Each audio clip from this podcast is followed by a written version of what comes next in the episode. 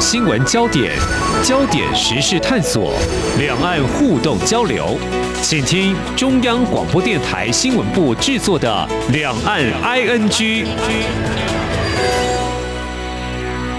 各位听众您好，我是黄丽杰，今天是二零二一年四月十六号星期五，欢迎收听每周一到周五的《两岸 ING》节目。三十分钟为您掌握两岸焦点新闻时事。我们先来关心今天有哪些重点新闻。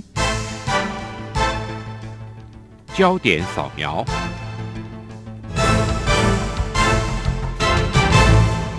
中央流行疫情指挥中心今天公布，国内新增两例境外移入 COVID-19 确诊病例，分别自菲律宾以及克罗埃西亚入境。指挥中心统计，截至目前，国内累计一千零七十例确诊。新闻继续关心美国前参议员陶德访问团结束三天访问行程，今天上午十一点二十分搭乘专机自松山机场离台。美国总统拜登挚友陶德、美国前副国务卿阿米塔吉·斯坦伯格以及美国国务院台湾协调处长白丹利是在十四号下午抵台访问，这也是拜登上任之后访台首发团。陶德等人访台期间行程紧凑，昨天除了拜会蔡文总统、行政院长苏贞昌之外，也和跨党派立委见面。陶德会见总统时说，他是应老友拜登总统请托来重申美美国对台美关系的承诺。而陶德率团访台，昨天和朝野立委会谈美方关切九二共识等议题。受邀出席的国民党立委蒋万安今天受访时表示，针对九二共识，他在会面中说明，九二共识确实存在过，但不是一国两制。国民党坚决反对一国两制，并持续讨论是否有新的具体可行的论述。而对此参与会谈的民进党立委罗志正今天指出，美方确实在会谈中问及南营对九二共识的立场，南营辩护许多，会中讨论热烈。无党籍立委林昌佐则说，国民党在会中一贯捍卫九二共识的论述，但他当场强调，台湾对九二共识不支持。包括一传媒集团创办人黎智英在内的九名民主派人士，在二零一九年的反政府示威中，因参与未获授权集会被判罪名成立之后，根据法新社报道，今天被判刑十二个月。他自从在另一项国安审判中被拒绝交保之后，从去年十二月起就一直遭到监禁，而这是他首度遭到判刑。另外被判有罪的九人，除了李志英以外，还包括部分香港最著名的支持民主运动人士，像民主党前主席李柱铭、香港立法会前议员吴霭仪等。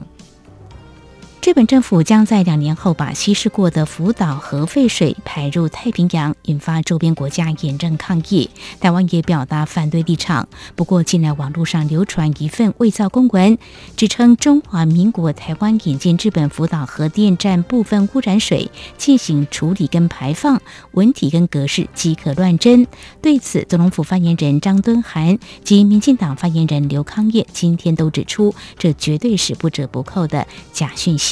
并质疑这则假讯息是中共对台的认知作战，预警民众不要转传。刘康燕他提出假讯息图片当中有五大明显错误，包括发文日期是今年的四月十六号，不过却在四月十五号就在网络流传。另外，总统府如果要发函给国防部，会直接写国防部，而不是中华民国国防部，这不是我国政府公文书的写法。另外，公布后解密的“后”字是明显简体字的用法。此外，假图片当中，例如“中华民国台湾高雄市”等用语，孙中孝后附上兵籍号码的用法，既不是台湾人习惯使用的语汇，也不是我国公文书惯用的方式。此外，总统府并没有内阁会议。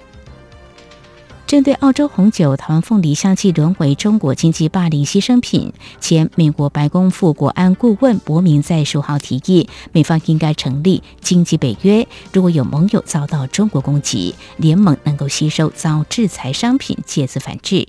持续国际焦点。日本首相菅义伟访问华府，并预定十七号和美国总统拜登会谈，双方碰触议题及会后联合声明内容有关区域情势发展。针对这场峰会，我外交部表示将持续透过驻美代表处密切注意，并敦促美日等理念相近国家继续重视台海的和平稳定。财经焦点，劳动部在今天发布最新的减班消息，就是无薪假统计实施家数四百零五家，人数三千七百二十九人，较上一起增加二十二家，人数增加三百九十五人。劳动部分析，这次主要增加业别来自于制造业，包括光电产业及工具机；旅游业则是因为交通部四月推出纾困措施，人数有明显下降。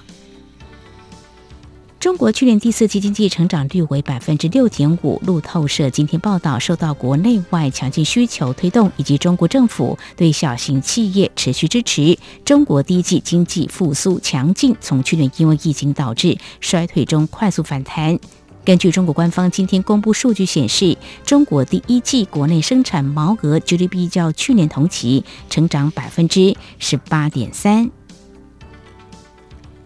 中国国务院副总理韩正十五号出席中国一项座谈会时表示，要遏制地方政府隐性债务，并坚持“房住不炒”的定位，不把房地产作为短期刺激经济手段。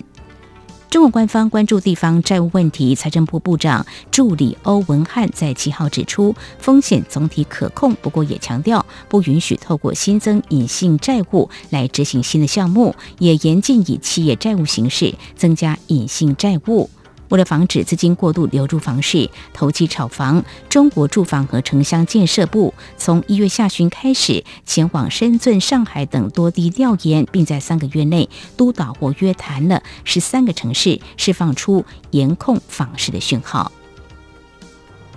根据英文《南华早报》十五号报道引述知情人士透露，中国棉花在之前已经启动未来棉花计划，试图建立中国版的良好棉花发展协会，制定中国自己的棉花行业标准。近期爆发新疆棉遭抵制风波之后，已经加快了这项计划的发展步伐。路透社十五号报道，美国国会对中英派议员正敦促拜登政府要限制出售晶片制造设备给中国企业，类似于美国政府先前对中国通讯设备制造商华为所采取的行动。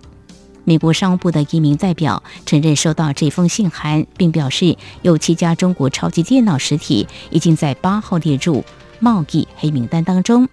这名代表说，商务部正持续检视情况，来决定是否需要采取额外行动。美国是在去年寄出一项规定，要求出售在海外使用美国晶片制造设备生产的半导体给华为时，需要申请许可。而这项做法扩大了停止对华为出口范围。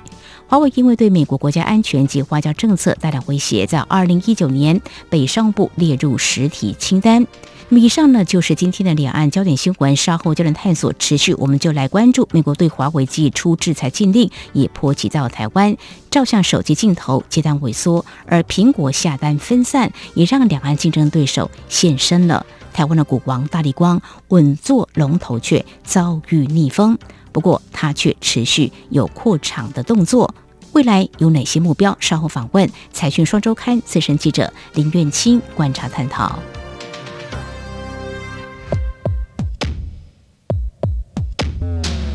明天的历史就是今天的新闻，掌握两岸焦点新闻，就在《两岸 ING》节目。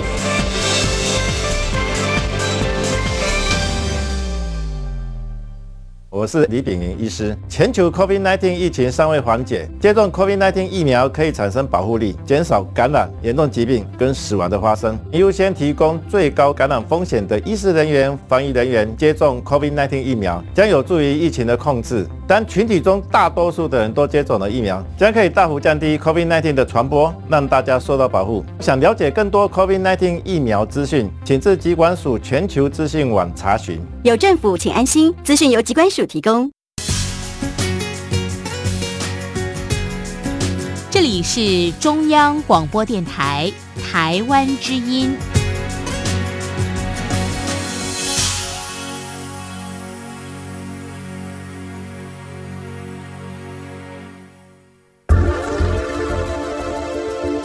最热门的新闻，最深入的探讨，焦点探索。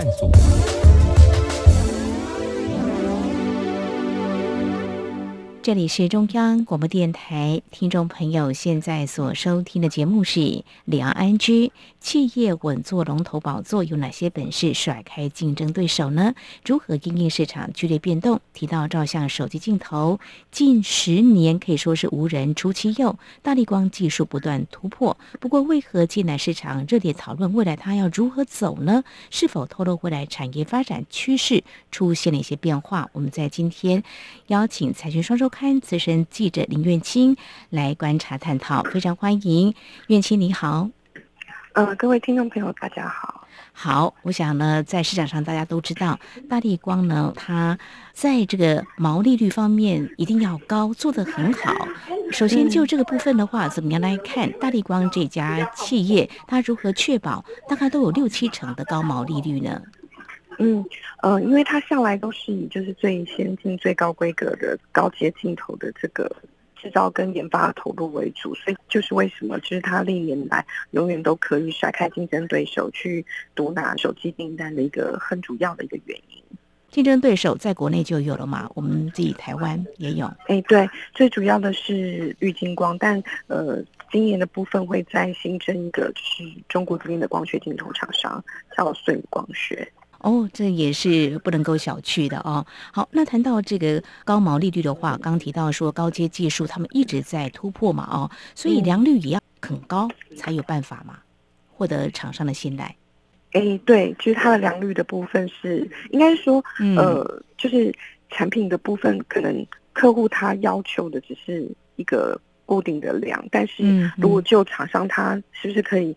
提高它的获利的话，那它的良率就是会变得非常的重要。因为良率如果只有五十帕跟九十八，其实它的这个获利是差距其实是会蛮大的。嗯哼哼，这会有牵动影响啊。刚刚提到就有两家的竞争的厂商了哦。这我们会这么提，是因为等一下我们就要慢慢来解析为什么在这一两年大家会关注大力光的股价呢？好像。不如预期，似乎是被腰斩啊？怎么一回事呢？去年的时候，因为有疫情的关系，大家都在看是不是在产业面有受到影响。如果说以大力光他们所呃生产的呃一些相关的产品的话，呃，有出现一些缺料的问题吗？像一些零件方面有吗？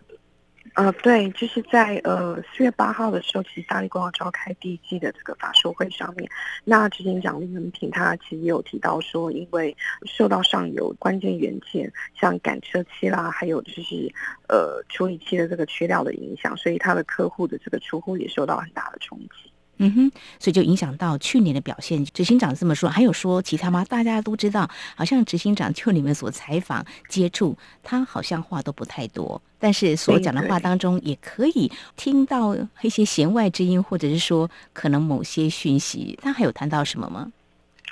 呃，我觉得阿里广它去年的一个营收跟获利，其实大家可以看到财报，就是已经出来，就是其实是呃，相较于就是二零一九年，它其实是双双的都有下滑的一个态势。那呃，深受就是说它为什么会造成它营收跟获利下滑，还有就是说它去年其实股价波动其实也是蛮剧烈的哦。就是大家知道说，其实其它在二零一七年的时候股价最高的时候，盘中曾经到达六零七五元这样的。一个就是破天荒的一个数字，但是其实，在呃，就是去年的时候，它的股价就已经一直不断的往下，就是甚至到今年一月的时候，还曾经跌到二七九零，就是是一个比腰斩还要更低的一个状态。那其实他去年其实遇到蛮多的这个逆风，在我们的这个。抽丝剥茧里面就是有谈到，就是说第一个逆风就是，呃，因为呃美中贸易战的关系，所以呃它的其中一个很大的客户叫华为，呃就成为美国这边头号制裁的对象。那导致于就是说华为在去年的这个手机的市占率其实也急速的萎缩。那这个部分其实对呃大力光的这个订单就会造成一个蛮大的。想，因为其实根据市调机构最新的数据统计，华为它其实在二零一九年的市占率排名是排名第二，嗯，但是在去年的时候已经下滑到第三。那预估到今年的时候，它的这个市场排名会跌到第七名，就是说它这个市占率会有出现一个蛮大幅度的一个下滑的态势。那这部分想当然就是会直接影响到它的出货量，那连带也会拖累到就是大力光在这个部分的一些。呃产能利用率跟这个订单的这个销售的状况这样子。就是接单没了嘛，哈哈。嗯，对，就是它的订单就是会大幅的萎缩这样子。嗯，那大家现在就在看说，因为华为它要断尾求生，所以它从华为这边分拆出来这个新荣耀的这个新的品牌呢，大家也在观察，就是说它接下来推出新产品的这个规格，是不是会可以去弥补一些，就是过去呃达力光在高阶手机提供给华为这个部分的高阶订单的损失？但是现在目前都还是一个比较呃。观察的一个阶段是要看，对正式的新机的推出的这个拟定的一个规格才可以确定。那另外一个我们有观察到的逆风是说，嗯，因为过去其实大力光可以说是独拿苹果订单，但是后来因为苹果它也培养了很多的这个供应商在光学镜头的部分，比如说像刚刚我们有提到的，就是国内另外一家这个光学镜头厂商叫做玉金光，对，所以呃，其实，在去年开始就慢慢瓜分，就是大力光在比较高阶镜头的一些订单这样子，所以这个部分其实也让大力光在营收跟获利的部分也会受到了一些冲击。那今年其实呃也有传出说，就是中国的那个光学镜头厂商叫顺宇光学，它也成功的投产了这个高阶的镜头。那这个部分也确定会打进去，就是苹果的供应链。所以就变成说，大力光可能从过去独拿的一个状态，呃，现在变成就是说，它的订单可能会面临到竞争对手的一些瓜分的状况。哇，简单来说，就是去年九月，美国对华为开出禁令，的确是有影响了哦。就是原本是华为的接单变成萎缩了。另外就是苹果的这个部分的话，过去呢，大力光可以拿到订单，可现在它苹果采取策略可能是分散吗？各个厂商有可能都会下订单，是这样子的一个意思。呃，现在最主要就是大力光、玉金光，然后未来会增加摄影光学的部分。啊哈，对，多竞争对手来瓜分市场就对了。是，所以其实我们有关注到说，在大力光它公布的第一季的这个季报里面，它毛利率的部分其实也相较于。前面几季它其实是持续下跌，那可是因为它公布的这个毛利其实是已经终止它过去连续四季下滑，是有增加一到两个百分点的原因，主要是因为呃，就是它挹注了就是先进光呃跟它和解的这个金额，所以才让它毛利率其实增加一到两个百分点，但是扣除掉这个部分的因素之后，其实它是今年第一季的这个毛利率还是是下跌的一个情况。嗯嗯嗯，啊，这个毛利率下跌，我想对大力光来说也的确是一个很大的冲击。过去啊，市场上看他们都是一个高毛利率的哦，那现在因为整个市场剧烈变动，自己的技术突破可能不是问题，但是重点是在于啊，包括这个政治的这个因素，美中科技战，还有一些厂商他们在下单的时候，可能策略上也有一些调整，都受到了一些影响。当然，现在还有崛起的一些新的竞争对手，都对。这个大力光呢，未来的发展也形成挑战。那么，这也是在我们稍后节目后半阶段，我们将会继续再请我们财讯双周刊的资深记者林月金再跟我们啊来谈一谈，就你们所采访了解的大力光，他怎么样面对当前的处境？未来是不是还会有再突破的一些做法？我们稍后回来。今天的新闻就是明天的历史，探索两岸间的焦点时事，尽在《两岸 ING》节目。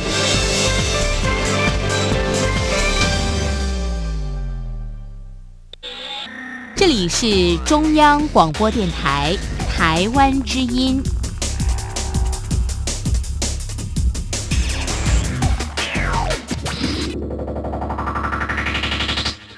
这里是中央广播电台，听众朋友继续收听的节目是《两岸 N G》。我们节目今天访问《财讯双周刊》资深记者林苑清。我们在今天聚焦的是财经焦点，刚刚提到是照相手机镜头高阶的镜头呢。我们在台湾呃，其实都会提到大力光，这过去多年来它也是独占鳌头的啊，因为它制成一突破。但是呢，现在呢已经有竞争对手，包括台湾还有中国大陆。但是呢，怎么？样面对啊目前的这些挑战？未来是不是有一些策略呢？刚才我们提到说，大力光遭遇了一些逆风，好几道逆风哦，呃，要逆风往前行是不容易的。但是我们也看到了一些相关的报道，好像大力光它还有在扩厂建厂。那我想呢，以投资者的眼光来看，他们可能要做的是哪些呢？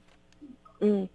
呃，其实我们有关注到说，其实从二零一七，大地光就陆续的买下几块地，然后要来做呃这个新厂的规划这样子。那其实现在目前我们看到的就是说，在这个他二零一七年的时候，呃，投资了十点三六亿元。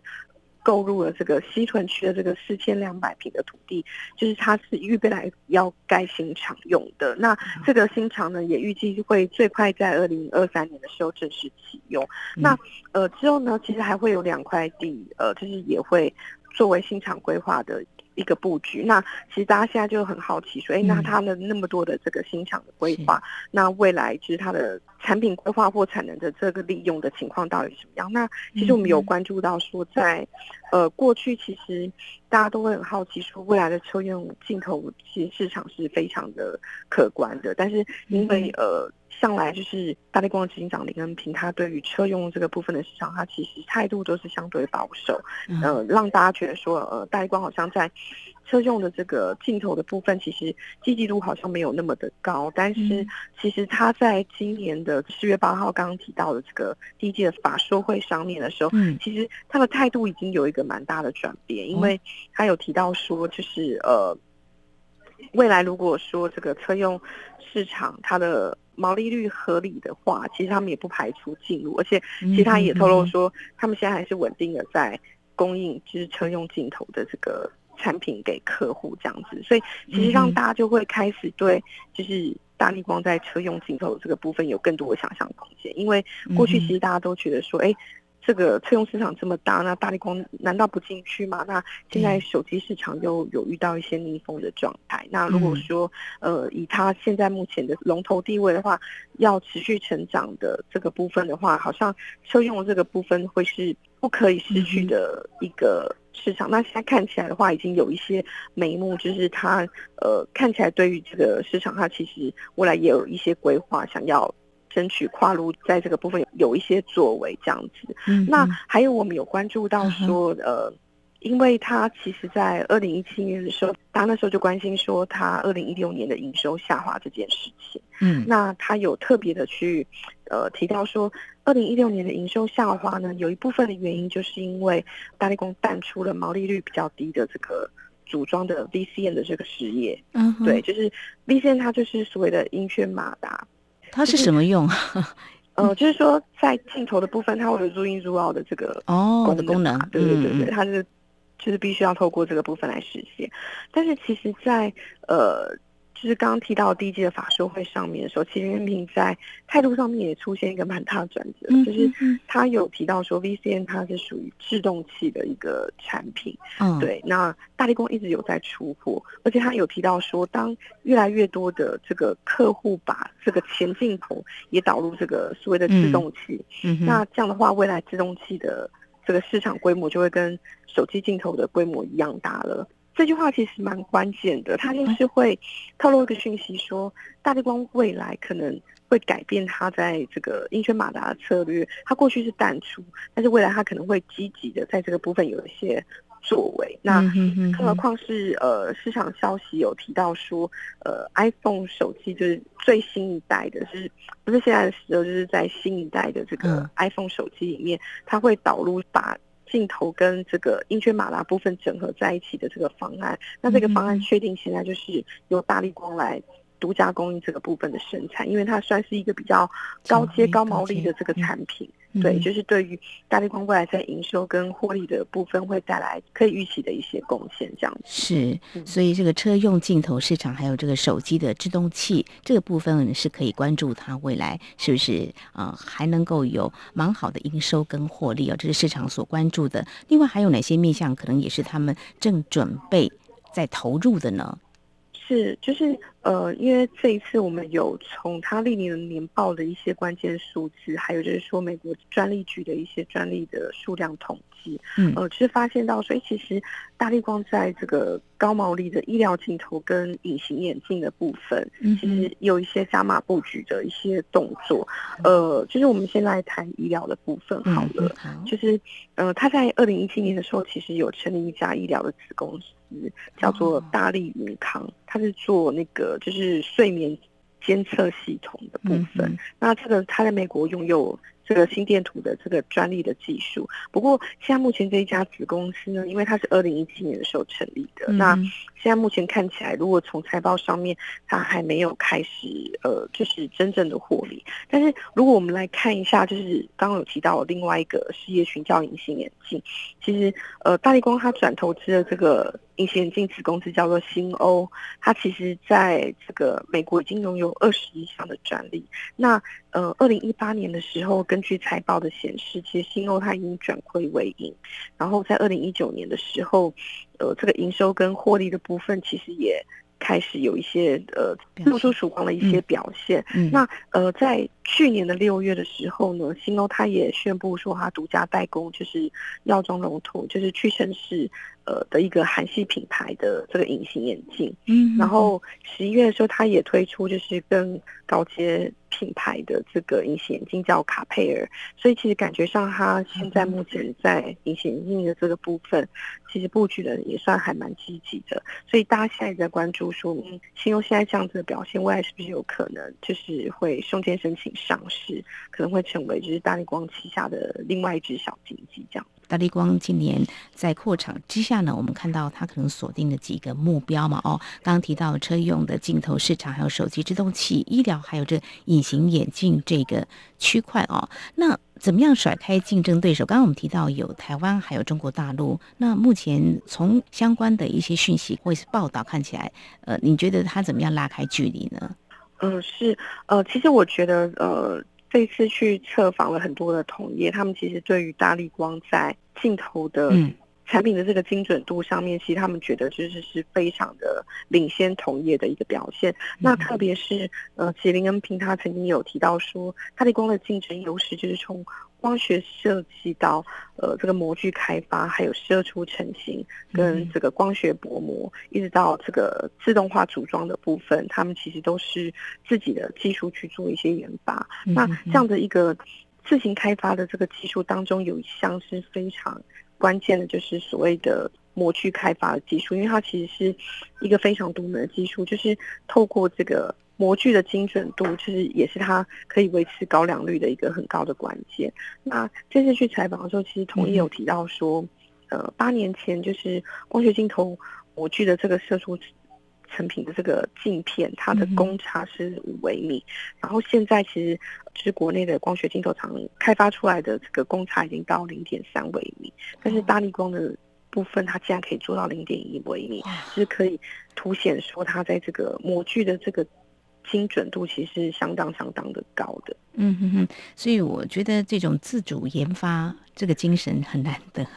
一再的突破哈。呃，在市场上可能大家觉得这样就 OK 了，可是它已经类似我们现在讲的超前部署，它已经又突破了哦。那么接下来就是再看有些厂商他们的不同的一个策略，他们已经准备好了，可能未来还有一些他们所要啊、呃、开拓的一些市场。我想这也是在今天呢，啊、我们从各个面向，包括他们的财报。还有执行长林恩平对外的一些说法，事实上他是很少接受访问，应该是比较少有机会接受读访的啊。我们从他在法说会的一些说法来观察，未来大力光它会如何来摆脱目前的营收获利下滑的一个情况，是不是可以再造比较好的成绩？好，被封为台湾股王的大力光，怎么样打造属于自己的王国？因应国际政治的市场变动，有哪些市场策略？我们在今天非常谢谢财讯双周刊的资深记者林苑清，您的第一手采访观察带给我们您的解析，谢谢您，谢谢，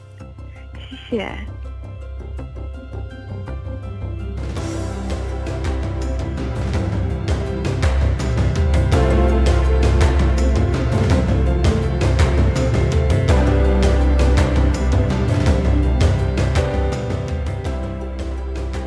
好，以上呢就是今天节目，非常感谢听众朋友您的收听，华丽姐祝福您，我们下次同一时间空中再会。